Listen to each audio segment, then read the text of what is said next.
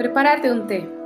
Busca un lugar tranquilo donde no haya mucho ruido, si quieres por música.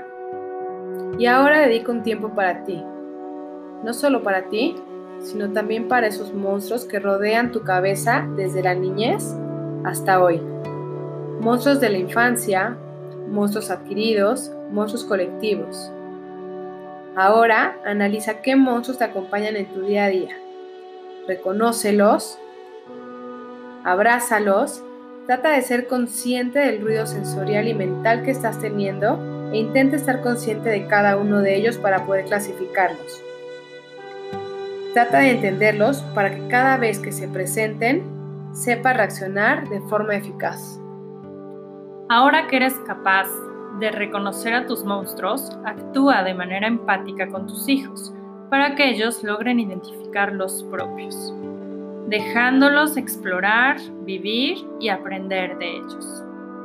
Nunca dejes que tu miedo sea tan grande que impida a tus hijos seguir adelante.